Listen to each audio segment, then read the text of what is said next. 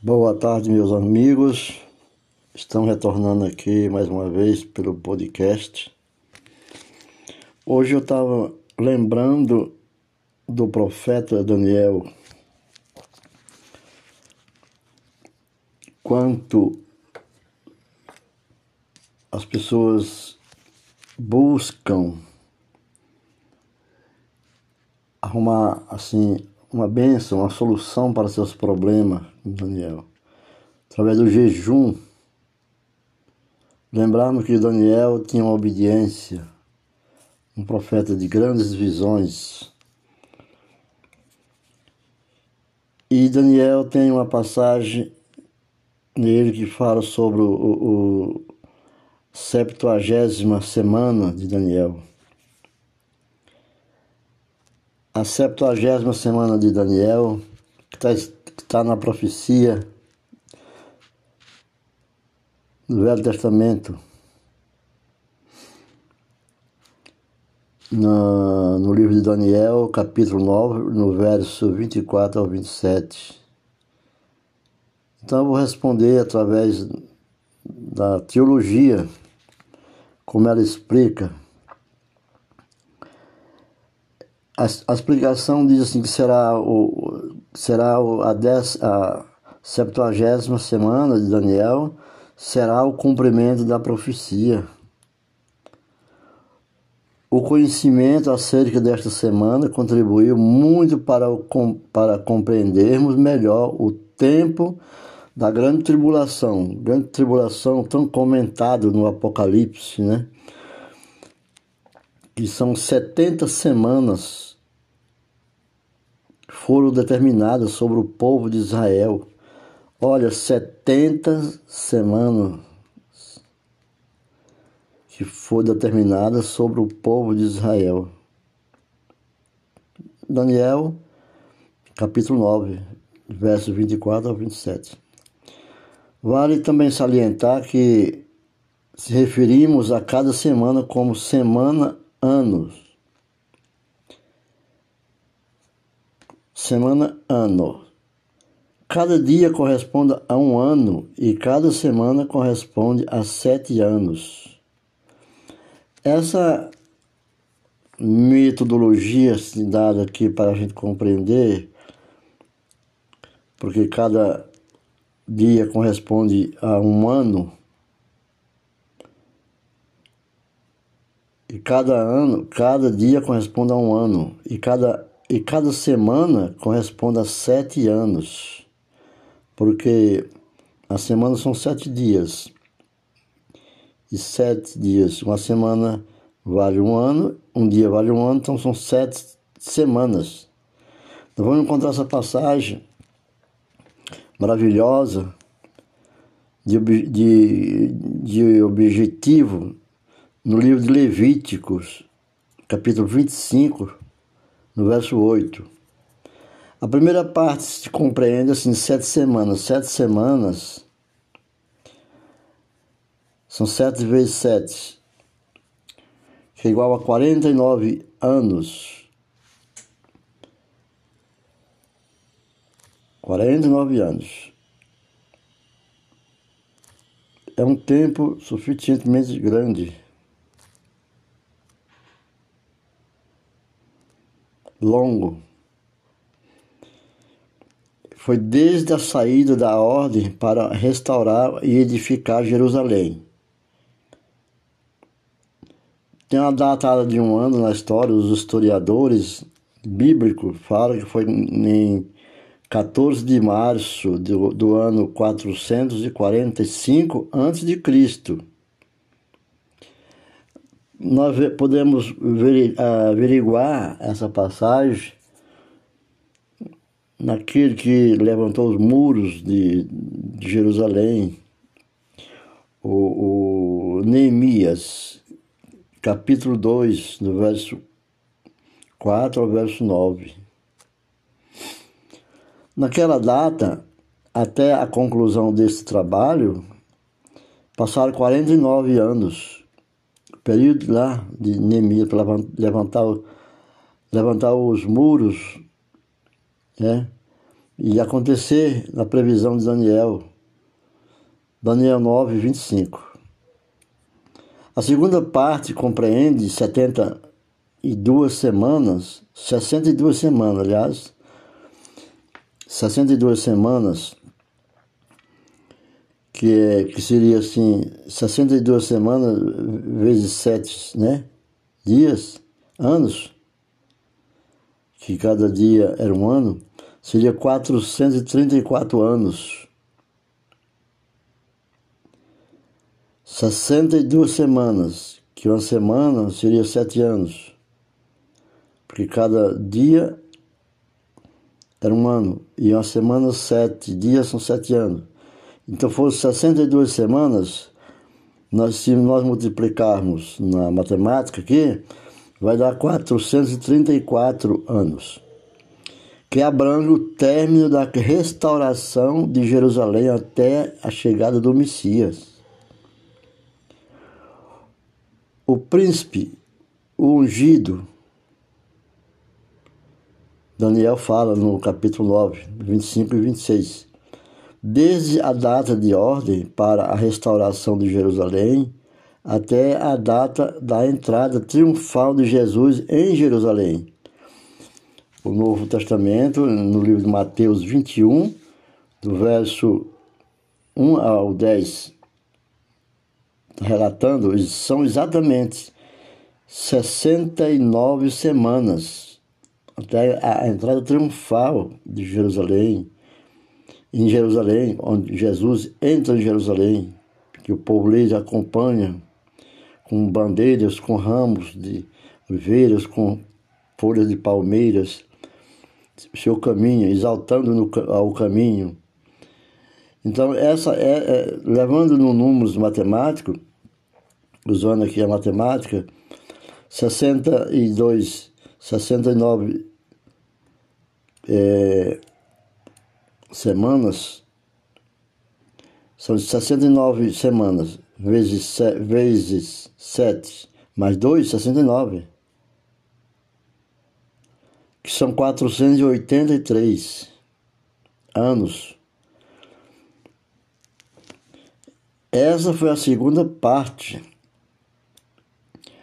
A, a terceira e última parte compreende a septuagésima semana de Daniel, que é os 70. Gésima. Esta semana, ano, semana, ano, ainda está para cumprir.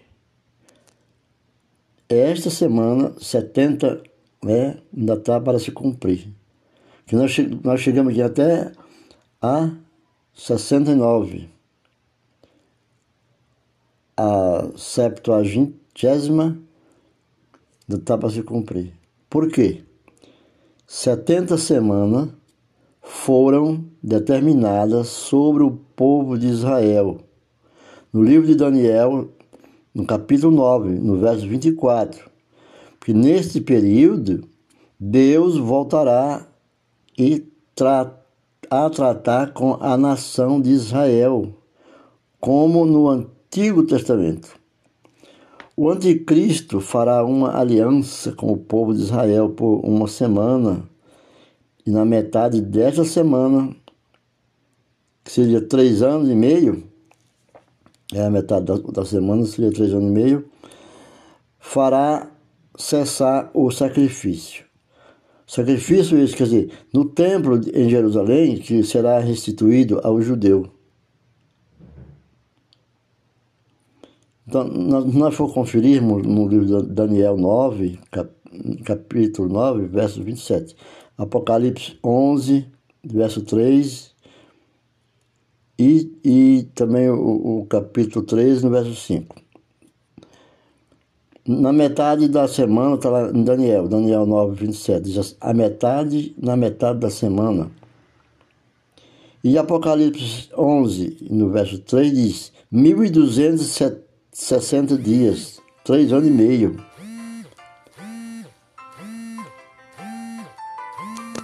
Três anos e meio. É, Apocalipse 13, 5 42 meses, que são 3, 3 anos e meio, são 42 x 42 nós multiplicarmos por 30, dá 1260. São 1260 pelo calendário judaico. O mês tem 30 dias. Lá no calendário judaico, todos os meses são 30 dias. E o ano tem 360 dias. Nesse período, o anticristo irá blasfemar contra Deus e terá autoridade para agir e perseguir os santos. Apocalipse 3, 13, no verso 5 a verso 8. Costumeiramente, nós encontramos com pessoas dizendo que Deus não existe e, e apresenta um Deus que eles criaram. Diz, alguns dizem que a Bíblia não é a, que, a essa que nós lemos, né? Diz que as Bíblias é, são erradas, foi o homem que inventou. Fala da verdadeira Bíblia. São blasfêmia do anticristo, já em função, é, tocando em pessoas para esse atentado já é a grande tribulação. A grande tribulação ocorrerá precisamente na segunda parte da septuagésima semana de Daniel.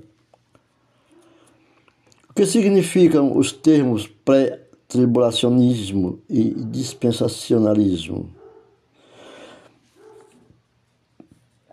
Bom, uma resposta pode ser na pré-tribulacionismo é a crença de que o arrebatamento da igreja irá acontecer antes da grande tribulação.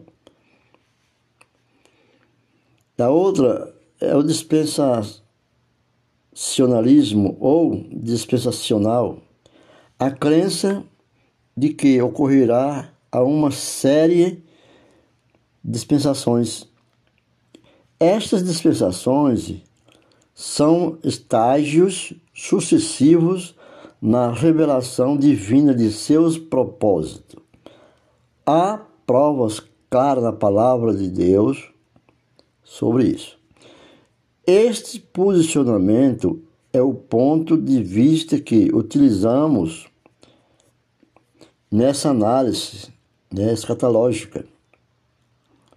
A gente usa na, na análise escatológica o ponto de vista do pré-tribulacionismo dispensacional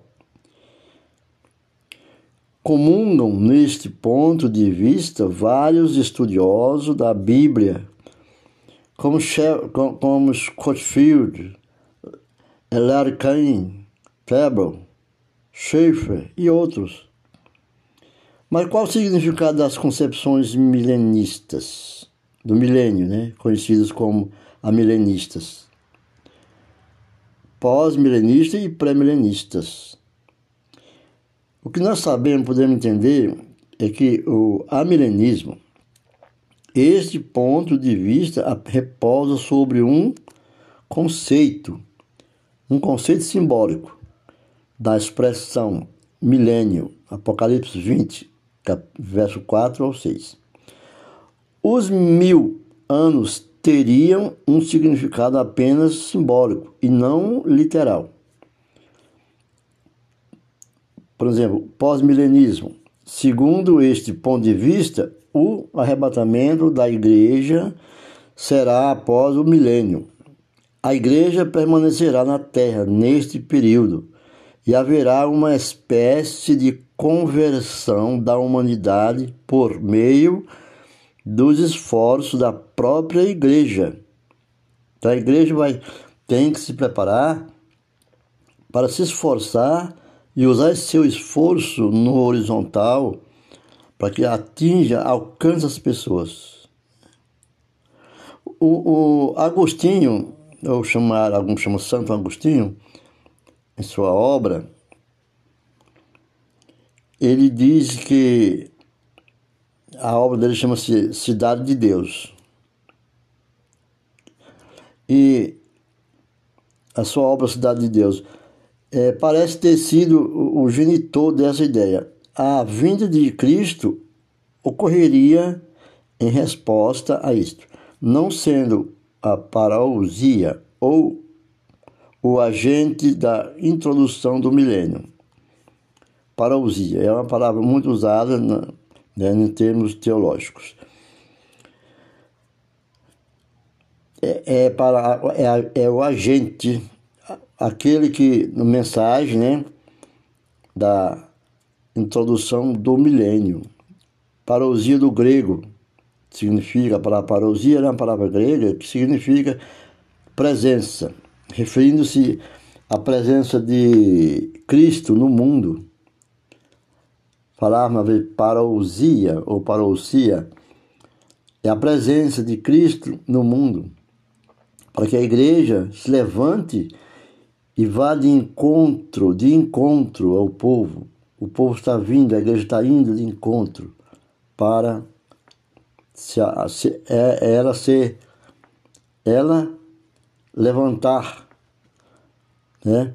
O pré-milenismo, pré-milenismo é o pré-milenista insiste numa interpretação literal e coerente de Apocalipse 20, 4 e 6. Milênio é, é do vocábulo latim, né?